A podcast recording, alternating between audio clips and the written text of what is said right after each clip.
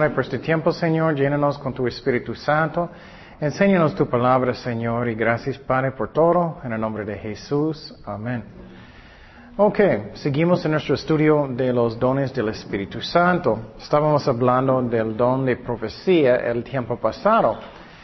Y un resumen de eso, en parte, es que la Biblia es el único libro en el mundo um, que, uh, que, está lleno de profecías uh, que fueron escritos siglos antes, uh, por ejemplo, del nacimiento de Jesucristo. Ni otro libro en el mundo, por ejemplo, el Corán o los libros de budismo, los hindus, ni uno de ellos tiene nada de eso. Entonces no hay razón para creer en esos libros. Podemos confiar en la Biblia. Y miramos el tiempo pasado que hay muchas profecías de la vida de Jesucristo que fueron escritas por diferentes profetas, diferentes siglos, muchos siglos antes de su nacimiento. Entonces puedes tener fe en la palabra de Dios. Miramos el tiempo pasado que um, era una profecía que de la familia del Mesías, de Cristo, que él va a salir de quién, cuál es el papá, Abraham, Isaac, Jacob y David. Miramos, miramos también que él va, iba a nacer, nacer en dónde? En Belén. También el tiempo del Mesías necesitaba pasar antes que qué, cuando ellos van a perder el derecho de qué, ejecutar a alguien um, por una, algo malo que ellos hicieron. Entonces eso pasó cuando Cristo entró um, en Jerusalén, uh, en Israel para empezar su ministerio. Y entonces también miramos que el Mesías va a hacer muchos milagros, otra profecía del Mesías. Miramos también que uh, él va a entrar en Jerusalén como presentarlo arriba de un qué? Un borrito. También que ellos van a rechazarlo. También que ellos van a, a esculpiar en su cara y todo eso. Ellos van a sacar su barba. También miramos que ellos van a dar suertes para qué? Sus vestidos. También ellos le crucificaron. Hay muchas profecías específicas. Entonces podemos creer en la Biblia que es la palabra de Dios. Que ellos lo, clavaron en una, en una cruz, en un cruz. Y, uh, y también que uh, la profecía dice que él estaba en el sol, que él secó mucho su lengua y todo lo que pasó con él. Entonces hay muchas profecías y finalmente hablamos que Él va a resucitar de los muertos. Entonces puedes mirar esos otra vez en más detalles en el estudio del pasado. Um, ¿Qué más? Um, hablamos que el don eh, de profecía que muchos profetas tenían en el, Antiguo Testamento, en el Nuevo Testamento también. Por ejemplo, Isaías, Jeremías, también David era un profeta también y uh, en los salmos y mucho, cuando él uh, escribió, él estaba usando el don de profecía. En el Nuevo Testamento miramos la prueba de eso, vamos a Hechos 1, 16. Dice, varones hermanos, era necesario que se cumpliese la escritura en que el Espíritu Santo habló antes por boca de David acerca de Judas, que fue guía de los que uh, prendieron a Jesús. Entonces en el Nuevo Testamento dice que David habló con el Espíritu Santo. Y quiero decir, nosotros también podemos hacer eso. ¿Qué privilegio es eso, no? Entonces, si vas a enseñar una clase, aunque son los, con los niños, el Espíritu Santo puede hablar a través de nosotros. Y estoy seguro que ustedes han sentido eso. Uy, eso era bueno. es Dios que estaba hablando. Es lo mismo con nosotros. Miramos a profetas en el Nuevo Testamento también. ¿Recuerdas el profeta? Miramos a Gabo y él era profeta en el Nuevo Testamento también. Entonces, hoy en día todavía hay profetas y hablamos que hay una diferencia entre un profeta y el don de profecía.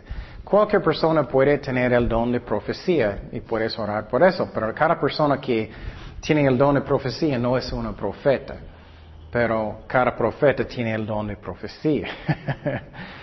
Entonces miramos también este profeta Agabo y también miramos que las hijas de uh, Felipe, que uh, uh, él tenía cuatro hijas que profetizaron.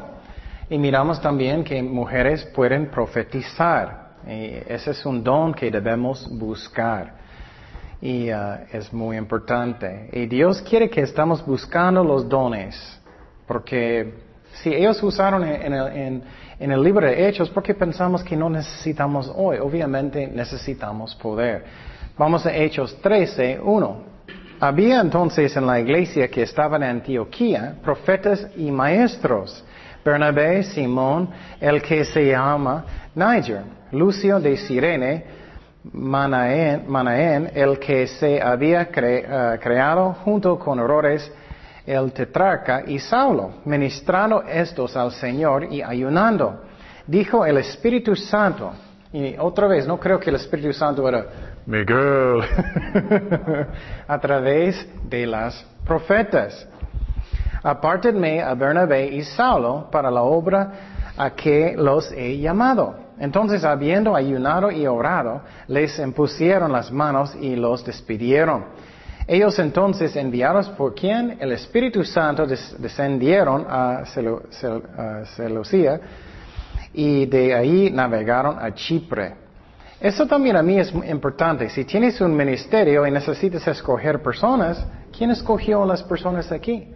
El Espíritu Santo. Entonces es muy importante que oremos lo que Dios quiere. Él va a guiarnos, pero tenemos que escuchar la voz de Dios, no siempre la persona que tú piensas. ¿Qué pasó en la historia con David? En el Antiguo Testamento, ¿recuerdas lo que pasó? Saúl, Saúl uh, era malo, él no obedeció a Dios, y finalmente Dios le quitó para ser el rey. Y recuerdas que Dios mandó a Samuel para escoger la persona que Dios quería. Y él fue a su casa, ¿recuerdas? Y había sus hermanos altos y guapos y todo, como yo, ¿no? y, y, Dios dijo a Samuel, no, no mira exterior, tiene que mirar el corazón, ¿recuerdas? ¿Y qué pasó? David estaba con las ovejitas afuera. Y él dijo, no, llama a él, llama a él. Y Dios dijo, eso, es, él es la persona que escogí. Entonces, tenemos que tener cuidado que estamos buscando lo que Dios quiere, no solamente lo que me siento. ¿Me explico? Tenemos que orar lo que Dios dice. Y miramos ah, también que ah, el apóstol Juan también tenía el don de profecía. Y cuando ellos escribieron la eh, Biblia, Obviamente ellos usaron el don de profecía también, porque ellos escribieron a través de quién? El Espíritu Santo, ¿no? Él escribió a través de los apóstoles y las personas que escribieron la Biblia. Y las reglas de profecía que hablamos, um, oh, tengo que decir también que profecía no es solamente um, cosas del futuro. Puede ser enseñar, puede estar, uh, ser consuelo, Puede ser diferentes cosas, instrucción, no solamente es el futuro. Y cuando vamos a hablar del don de enseñar, y tienes que tener este don. Por ejemplo, muchas veces, como dije, a veces Dios va a empezar de hablar de mí y ahora, oh, eso es bueno, no, no soy yo. es Dios hablando a través de mí. Entonces, cuando hablamos hablar del don de, um, el don de enseñar, um, Vamos a hablar de eso también, que profecía es necesario. Las reglas de profecía. Um, necesitamos um, tener fe, tener fe que Dios va a hablar con nosotros a través de nosotros si es algo que necesitamos. Si estás predicando en la calle, tenemos que tener fe que Dios va a hablar a través de mí si es algo que es necesario. No es que estamos mandando a Dios de hacerlo, pero tener confianza que Dios va a hacerlo. Hablamos que si tienes un servicio, personas, tienes un servicio que personas pueden compartir sus dones, necesitas hacer las cosas en orden y, y, uh, uh, decentemente. Vamos a 1 de Corintios 14, uh, 40. Dice, pero hágase todo decentemente y con qué? Con orden, con orden. Y Dios no quiere que todas las cosas estén en el mismo tiempo. Y si todos están dando una palabra de profecía en el mismo momento, ¿vas a entender? No, no puedes juzgar, no puedes mirar. Si todos están hablando en lenguas, es lo mismo. ¿Cómo puedes decir amén si no entiendes nada? Eso no debemos hacer. También debemos permitir profecía. Es triste, pero hoy en día muchas iglesias dicen, no, no debes hablar en lenguas, no debes profetizar. Y la Biblia no dice eso. Vamos a 1 de Tesalonicenses 5, 20. Y es curioso, hay reglas directo de eso, pero ellos están haciendo eso. Varias denominaciones dicen que ya no hay los dones. Primero de Tesalonicenses 5, 20. Y quiero decir que muchos de ellos dicen es como solamente durante los tiempos de los apóstoles. Pero la Biblia nunca dice eso, nunca. Y ya hablamos de eso en el pasado. Los dones solamente van a parar cuando vamos a mirar Cristo que cara a cara. Primero de Tesalonicenses 5:20 dice, no menosprecies las profecías. ¿Qué más necesitamos hacer? Necesitamos juzgar si los, la profecía, si es un sueño, si viene de Dios o no. Cada sueño o cada uh, palabra, cada cosa que entra en mi mente no viene de Dios. Puede venir de mi propio corazón, puede venir de Dios y puede venir de eh, comí una hamburguesa muy grande en la tarde. Entonces depende, tenemos que orar y, y, y, a veces tenemos que esperar en Dios para confirmación. Y obviamente si no es conforme a la palabra de Dios, no debemos creerlo, no debemos creerlo. Y quiero decirte que cuidado, cuidado, porque al diablo le gusta engañar, ¿no? Cuidado lo que escuchas. Si personas dicen, ay, tengo una palabra para ti, tienes que vender todo lo que tienes. Ora, si viene de Dios o no. Personas muchas veces son engañados. Entonces tenemos que juzgar de dónde viene y Dios quiere que hacemos eso. Y espera para que Dios va a confirmar. Um, porque a veces no es Dios, a veces no. Vamos a Jeremías 14, uh, 14.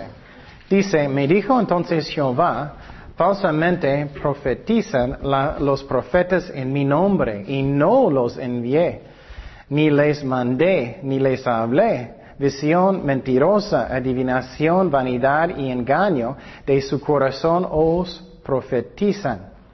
Entonces, muchas veces no viene de Dios, viene del corazón de la persona o de demonios o de Dios. Tenemos que orar.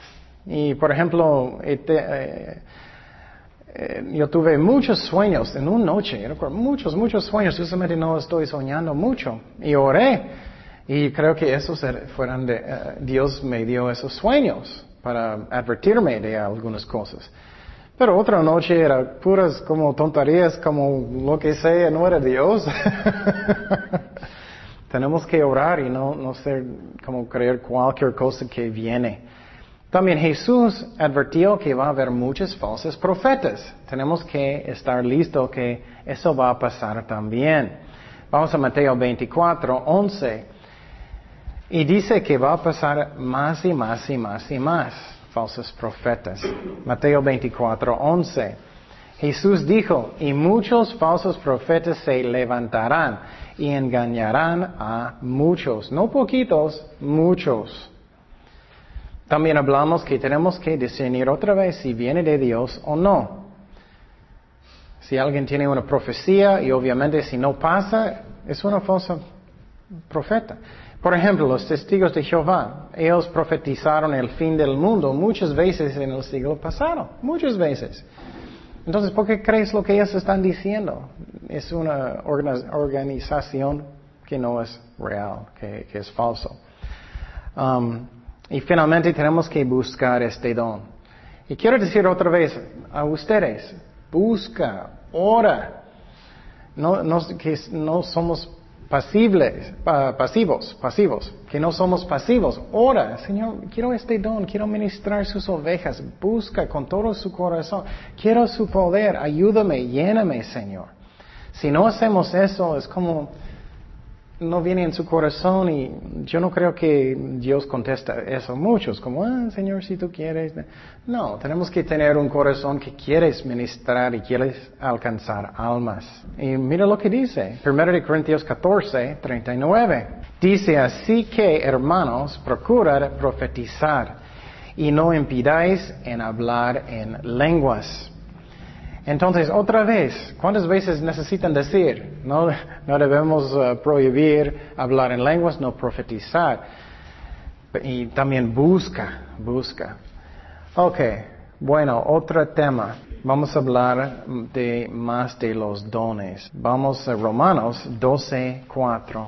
Romanos 12.4 dice, y esa es otra parte de la Biblia que tiene más de los dones del Espíritu Santo. Dice, porque de la manera que, en un cuerpo tenemos muchos miembros, pero no todos los miembros tienen la misma función, así nosotros, siendo, muchos, somos un cuerpo en Cristo y todos miembros los unos de los otros. De manera que teniendo diferentes dones según la gracia que nos es dada, si es de profecía, ya hablamos de eso, únese conforme a la medida de la fe y de siervo. Eso es lo que vamos a hablar hoy. Siervo, servicio, el don de ayuda. En servir, o el que enseña en la enseñanza, o el que exhorta, esos son otros dones. En la exhortación, en que reparte con libertad, el que preside con solicitud, el que hace misericordia con alegría. Esos son otros dones, pero lo que vamos a hablar de hoy es servicio, servicio. Algo que ah, para mí de este don es uno de los más importantes y si no es el más importante don del Espíritu Santo. Um, la razón es porque todos nosotros tenemos un llamado de ser un qué? Un serviente. Y este estudio es tan importante porque habla de mis actitudes para servir a Dios. ¿Qué es mi actitud? Es que no queremos ser como el mundo. Oh, yo quiero ser número uno. No, no, no, no. Si Dios te da más responsabilidad, oh, gracias a Dios. Si no, gracias a Dios. Si tú eres fiel en, en su llamado. Tenemos que tener un buen corazón, o si no, es como el mundo. Todos están peleando para ser número uno y eso es algo que no debemos hacer. Y quiero decir algo que es muy importante, es que somos iguales en el cuerpo de Cristo. Cada persona es necesario, cada persona es importante. Y entonces nadie necesita sentir, no, no soy nadie, no soy nadie, no estoy haciendo nada. No, cada persona es importante, su don es necesario. Y vamos a mirar eso. Y, y en la iglesia de Corintios, ellos eran una iglesia poquito carnal. Ellos siempre estaban peleando por varias cosas, ¿no? Entonces, una de las cosas que Pablo necesitaba decir a ellos es que cada persona es importante porque tú tienes profecía o tú tienes lenguas o eres un maestro, nadie es más importante. Y, y, no debes tener una actitud que soy mejor o soy peor, nada de eso. Y vamos a mirar lo que él dijo, 1 de Corintios 12, 12. Dice, porque así como el cuerpo es uno y tiene muchos miembros, pero todos los miembros del cuerpo, siendo muchos, son un solo cuerpo. Así también Cristo. Porque por un solo espíritu fuimos todos bautizados en un cuerpo. Sean eh, judíos o griegos, sean esclavos o libres, y todos se nos dio a beber del mismo espíritu. Y él dijo eso porque otra vez ellos estaban peleando, soy mejor que tú, soy peor que tú, yo quiero este don, no tengo este don, soy peor. Y ellos estaban peleando y era algo triste. Y él está diciendo que somos un solo cuerpo de Cristo. Y cada persona es importante. Y, por ejemplo, uh, me gusta el ejemplo en el cuerpo de Cristo, si eres un, dedo en su pie, posible hueles feo, pero es necesario. Cada parte del cuerpo es necesario y nadie es más importante. Y, por ejemplo, si eres uh, un pastor o algo, nadie es más importante. ¿Cuánto tiempo Dios necesita para cambiar el pastor? Un segundo, nadie es más importante, nadie. Ah, y también los ricos o pobres, Él está diciendo todo, si eres judío o griego, esclavo, libre, rico o pobre, nadie es más importante. Versículo 14. Um, dice, además, el cuerpo no es un solo miembro, sino muchos. Si dijere, dijere el pie, ah, porque no soy mano, no soy del cuerpo, porque eh, eso no será el cuerpo. Y si dijere la oreja, porque no soy ojo, no soy del cuerpo, por eso no será el cuerpo. Si todo es el cuerpo fuese ojo, ojo, ¿dónde estaría el oído? Si todo fuese oído, ¿dónde estaría el olfato? 1 Corintios 12, 18. Dice, mas ahora Dios ha colocado los miembros, cada uno de ellos, en el cuerpo como Él quiso. Porque si todos fueran un solo miembro, ¿dónde estaría el cuerpo? Pero ahora son muchos los miembros, pero el cuerpo es uno solo. Entonces Pablo está diciendo una y otra vez, hay muchos dones del Espíritu Santo, pero nadie es más importante. Nadie. Y vamos a mirar que este estudio para mí es el más importante estudio que vamos a tener de los dones del Espíritu Santo. Y vamos a mirar la razón. Es tan importante que es mi actitud con los dones. Tan importante. Vamos a mirar que necesitamos humildad, que necesitamos amor. Tú puedes tener todos los dones en el mundo, pues, pero si no tienes amor, ¿qué vale? No vale. Entonces, por ejemplo, me gusta, mi ejemplo favorito es si tú eres un urgier. ¡Siéntate! no puedes. Puedes tener el mejor don en el mundo, pero no sirve si falta amor. Versículo 21. Ni el ojo puede decir a la mano, no te necesito, ni tampoco la cabeza a los pies. No tengo necesidad de vosotros. Antes bien los miembros del cuerpo que parecen más débiles son más necesarias. Oh, qué interesante, ¿no? Él está diciendo, las personas que tú piensas no son tan importantes, son más importantes. Qué interesante, ¿no? Y aquellos del cuerpo que no parecen ah, menos dignos, a estos ah, vestimos más dignamente y los que en nosotros son uh, mensos decorosos se tratan con más decoro. Porque los que en nosotros son más decorosos no tienen necesidad pero Dios ordenó el cuerpo dando más abundante honor al que le faltaba, para que no haya desavenencia en el cuerpo, sino que los miembros todos se preocupan unos por los otros. De manera que si un miembro parece, todos los miembros se duelen con él. Y si un miembro recibe honra, todos los miembros ah, con él se gozan. Entonces tenemos muchas partes del cuerpo de Cristo. Posible tienes un don de enseñar niños, tienes un don, estás limpiando la iglesia, estás ayudando, lo que sea. Cada persona es importante. O bueno, si usa su don. Tenemos que usar nuestros dones. Y, tenemos que orar cómo puedo ayudar. Y si tu don es, es orar solo en la casa, hazlo. Hazlo con todo su corazón. Entonces, otra vez, este estudio a mí es el más importante que vamos a aprender, el don de servir, el don de uh, ministerio, porque cada persona necesita servir. Cada persona necesita tener un corazón de un serviente. Y si no tenemos eso, eso es la razón, hay tantos pleitos en la iglesia. Oh, yo quiero ser número uno, soy número uno, tú eres menos que yo. Esa es la razón, muchas veces hay pleitos. Ok, ¿cómo este don sirve? ¿Cómo este don sirve? Um, este don es, muy, muy fácil. Si tienes un corazón de un sirviente, vas a mirar, hay necesidades. Vas a mirar, oh, el piso es muy sucio. Y en vez de decir, hey, hey, hey, hey, ¿puedes hacer eso? vas a buscar cómo puedes hacerlo. Entonces, eso es el don de uh, servir. Entonces, eso es algo que es uh, muy importante. Y como dije, a mí eso es el más importante don porque cada persona necesita tener un corazón de servir. Y el problema es que muchas personas piensan, oh, soy más importante que eso. Yo no, yo nunca voy a hacer eso. Eso está mal. Tenemos que tener este corazón de servir, servicio. Entonces vamos a hablar más de eso hoy. Voy a decir un poquito más cómo sirve este don. Puede manifestar en muchas diferentes maneras. Dios va a hablar en su corazón. Ah, esa persona necesita ayuda en su casa. Es un desastre. Por ejemplo, mi van está muy sucio. Ya varias personas ofrecieron de ayudarme a limpiarlo. Eso es ayuda. Eso es, eso es un, un ejemplo. Entonces, Dios va a poner en su corazón de hacer, hacerlo. Y no tienes cada don, pero el, don de servir a mí cada persona puede tener y debemos tener.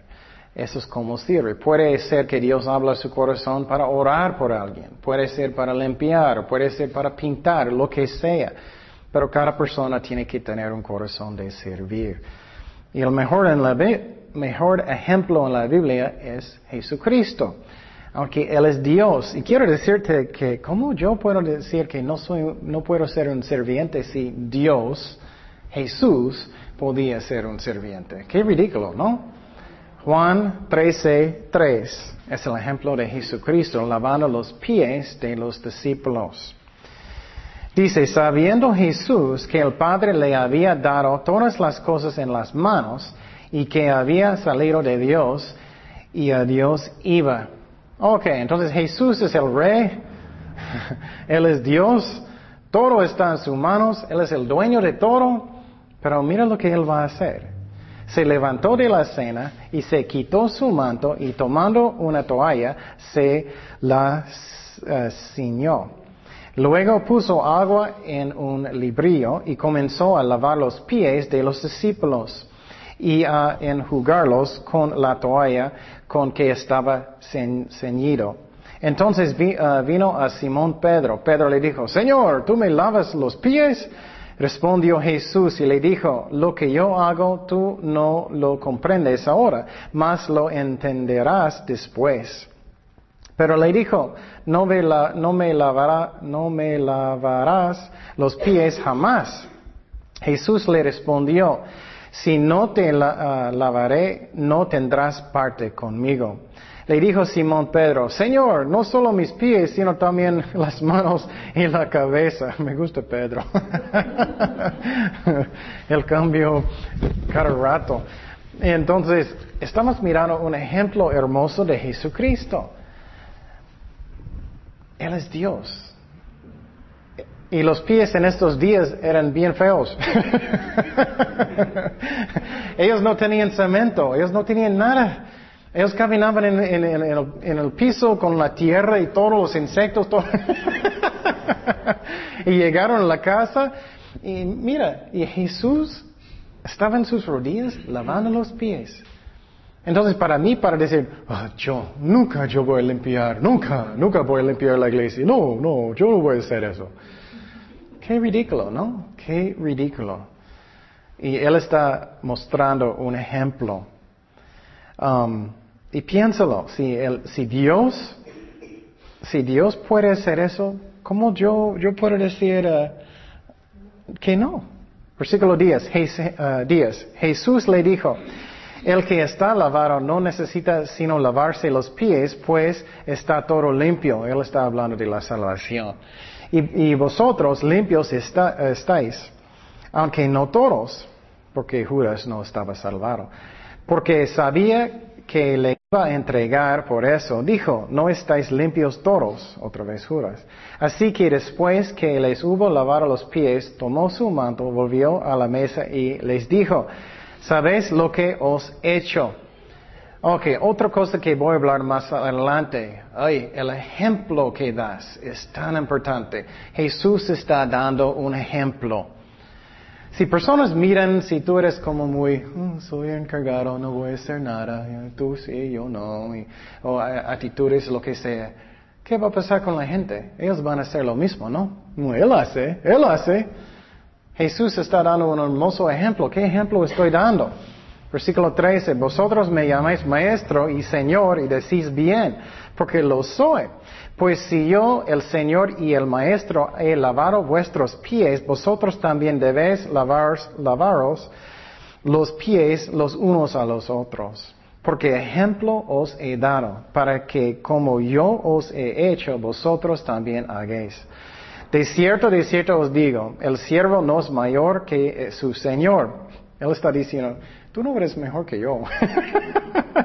Ni el enviado el mayor que el que le envió. Si sabéis estas cosas, um, bienaventurados seréis si que si las hicieres. entonces sí lo haces, sí lo haces. Entonces, si quieres ser un líder, eso está bien, si no tienes ambiciones como solamente egoísmo. Pero ¿qué es mi ejemplo? Tengo un corazón de servir, tengo un corazón de hacer las cosas, de cualquier cosa, tengo un corazón de un sirviente, ¿cómo soy? Y sinceramente, por ejemplo, como yo, estoy mirando a la gente, estoy orando, Señor, ¿cuál persona quieres? Y si una persona va a venir y decir, oh, yo quiero estar encargado de todo, pero ellos no quieren hacer nada, no quieren limpiar, no quieren ayudar, no quieren evangelizar, no quieren hacer nada de nada de nada, estoy pensando, ¿que eres eh, el rey de nacimiento o qué? Tenemos que pensar si quiero servir o cómo quiero. Vamos a Mateo 25, 37. Y otra cosa es cuando estás sirviendo personas, las ovejas de Dios, la Biblia dice que estás haciéndolo para quién? Para Jesucristo. Mateo 25, 37.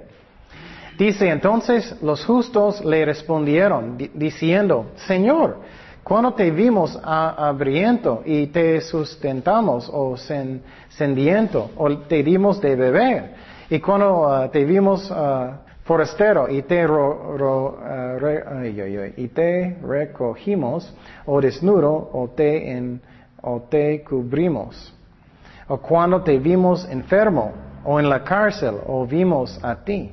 Y respondiendo el rey les dirá, de cierto os digo que en cuanto lo hicisteis a uno de estos mis hermanos más pequeños, a mí lo hicisteis. Entonces, cuando lo haces cosas para personas, para las ovejas de Dios, tenemos que recordar, estamos haciéndolo para quién primero? Para Cristo. Entonces, si alguien viene a la iglesia, posible ellos no tienen una buena actitud contigo. Ellos no dicen, ay, gracias, Jaime, gracias, gracias. no necesitas escuchar eso porque estás haciéndolo para quién? Para Jesucristo. Y peor, a veces personas no van a darte gracias. Peor, personas tienen malas actitudes, ¿no? También. Tenemos que hacer todo para Cristo. Y si personas, en la casa también, hazlo para Cristo primero, no para personas primero. Claro, necesitamos tener amor para personas, pero para Dios primero. Entonces, mire el ejemplo de, de Cristo. También no debemos hacer nada si tengo un mal corazón. No lo haces, Dios no quiere. Por ejemplo, si tienes si estás enseñando adolescentes o algo, si estás evangelizando y tú eres, ay, no quiero estar aquí, quiero estar McDonald's comiendo. ay, no quiero dar ni un centavo a la iglesia porque eh, no quiero hacer nada. No lo haces hasta que tu corazón está bien. Ora para que su corazón está bien. Dios no quiere. Y, por ejemplo, es Navidad. Ok, uh, voy a dar un ejemplo. Georgina, aquí está tu regalo. No quiero dártelo, pero aquí está, ¿ok? ¿Quieres? ¿Crees que ella va a querer? No, ya vete, no quiero nada. Es lo mismo con Dios. Segundo de Corintios 9, 7. Dice, cada uno, cada uno de como propuso en su corazón no con tristeza. ya, tengo que ir a trabajar para Dios. No, Él no quiere. Ni por necesidad, porque Dios ama al dador alegre. Dador. Ama al dador alegre. Dios quiere que tienes un corazón con gozo, que quieres ayudar, que es un privilegio para servir al Señor, que es un privilegio para dar al Señor. Eso es lo que Él quiere. Ok, otra cosa muy importante de servicio, este don de servicio. Y quiero decir otra vez, cada persona a mí puede tener este don y debemos, que tenemos un corazón de servir. Otra cosa que no debemos ser como dictadores, como tiranos, pero necesitamos ser como servientes, servientes, que eres un ejemplo. Aunque tienes autoridad en un ministerio, si estás sobre lo que sea, otra vez, adolescentes, y vas a decir, oh, ven, tú haces eso. O vas a decir a otras personas, levanta eso, tráemelo. No, eso es el mundo, peor. Tenemos que decir, por favor, me puedes ayudar, muchas gracias. Y tener un corazón de un sirviente que yo voy a hacerlo yo, está bien. Si alguien no quiere, voy a hacerlo sin quejar. Ay, Señor, tengo que hacer eso. No, tenemos que pedir con amor, Señor, o cual persona me ayudas, por favor, ayúdame con eso, por favor, no con actitudes que soy el jefe de todo. Eso está mal. Tenemos que tener un corazón de un sirviente. Segundo de Corintios 1, 24. No que, no, y, otra vez, Él es un apóstol. Mira lo que Él dice. No que nos enseñoremos la vuestra fe, sino que colaboramos para vuestro gozo, porque por la fe estáis firmes. Y mira, Él dice que no que nos enseñoremos la vuestra fe, aunque Él es un apóstol. Eso está mal. Ok, tú limpias el baño, tú haces eso, tú haces eso, tú haces eso. No, eso está mal. Tenemos que decir, aunque está posible, tienes la autoridad. Por favor, ¿me ayudas con eso? Por favor, si quieres. Todo tiene que venir del corazón. Y, claro, a veces eso eso es un tema. Y claro, a veces eso es diferente de disciplinar. Vamos a hablar de eso poquito. Si necesitas disciplinar a un joven, todavía necesitas hablar con la persona con respeto y a veces firme, pero no con feo como, como arrogante dictador. No debemos. Ok, um, otro ejemplo. Primero de Pedro 5, 2. El mismo ejemplo que no debemos ser como dictadores. ¿Qué dice? Dice, apacentar la grey de Dios que está entre vosotros, cuidando de ella no por fuerza, sino voluntariamente, no por ganancia deshonesta, sino con ánimo pronto, no como teniendo señorío sobre los que están a vuestro uh, ciudad sino siendo que ejemplos a la grey. Entonces, de las ovejas de Dios. Tienes que ser un ejemplo. Eso es muy importante. El ejemplo que das es lo que ellos van a copiar. Si tienes un ministerio y tú eres muy flojo y solamente quieres mandar personas que tú eres el, que ellos van a aprender. Ellos van a hacer lo mismo, ¿no? Vas a tener muchas ovejas que son malos, que son carnales. No debemos hacer eso. Tenemos que poner un buen ejemplo. También no debemos estar peleando constantemente. Algunas personas, ellos pelean, pelean, pelean. Eh, siempre están peleando, molesto, enojados, lo que sea. No debemos ser así. Vamos a 2 de Timoteo 2.24. Dice, porque el siervo del Señor no debe ser contencioso, sino amable para con todos, apto para enseñar, sufrido entonces Dios no quiere que siempre estamos peleando. Muchas veces personas que pelean mucho, y yo sé, a veces cosas van a pasar, aunque no debe pasar mucho, a veces van a pasar. Pero la razón muchas veces pasa mucho con algunas personas es porque ¿quién es realmente su Dios? Ellos mismos. yo quiero ser número uno, yo quiero tener mis derechos, yo quiero tener todo lo que yo quiero. Uh, es mi cumpleaños, yo primero. yo quiero primer pedazo de payo. O yo limpié la iglesia semana pasada, estoy enojado contigo porque no hiciste. Mira lo que ellos hicieron. Eso no está bien. Tenemos que tener un corazón de un sirviente. Un sirviente. Estás haciéndolo para Cristo. ¿Qué dice en versículo 25? que con mansedumbre corrija a los que se oponen. Por si quizá Dios les conceda que sea arrepientan para conocer la verdad y escapen del lazo del diablo en que están cautivos a la voluntad de Él. Entonces tenemos que tener un corazón de un sirviente. Y por ejemplo, no estoy diciendo que es ser perfecto, no soy. Pero por ejemplo, perdón, cuando teníamos, y no estoy acusando a nadie tampoco, pero cuando teníamos la fiesta para Kayla, Um, era hermoso tiempo, muy bonito tiempo, me gustó muchísimo. Y, pero después de, la fiesta era un desastre aquí. Desastre, lleno de cosas, lleno de basura, todo, todo, todo. Y otra vez, no estoy acusando a nadie, no, solamente es un ejemplo. Yo, yo podía enojarme y pensar, uy, había 50 personas y cada persona levantó uno. Podríamos, ¿me explico? Y yo sentía bien mal también. Mi salud en esta semana era horrible. Yo estaba no durmiendo nada, mi salud era horrible. Yo estaba sufriendo sinceramente mucho. Pero yo estaba limpiando, barriando, limpiando la iglesia con todos, no quejando nada de eso. Y no estoy como tu, como los fariseos, pero quiero dar un ejemplo. quiero dar un ejemplo que tenemos que tener un corazón de un serviente. ¿Me explico? No es de que estamos quejando y está enojado, mira lo que hiciste. Es que personas están yendo al infierno. No debemos pelear de cosas que no son importantes. ¿Me explico? No debemos. El infierno es lo más importante que personas no van allá. Entonces, eso es muy importante que tenemos un corazón de un sirviente y que no estamos um, peleando cada rato por cosas que no son tan importantes.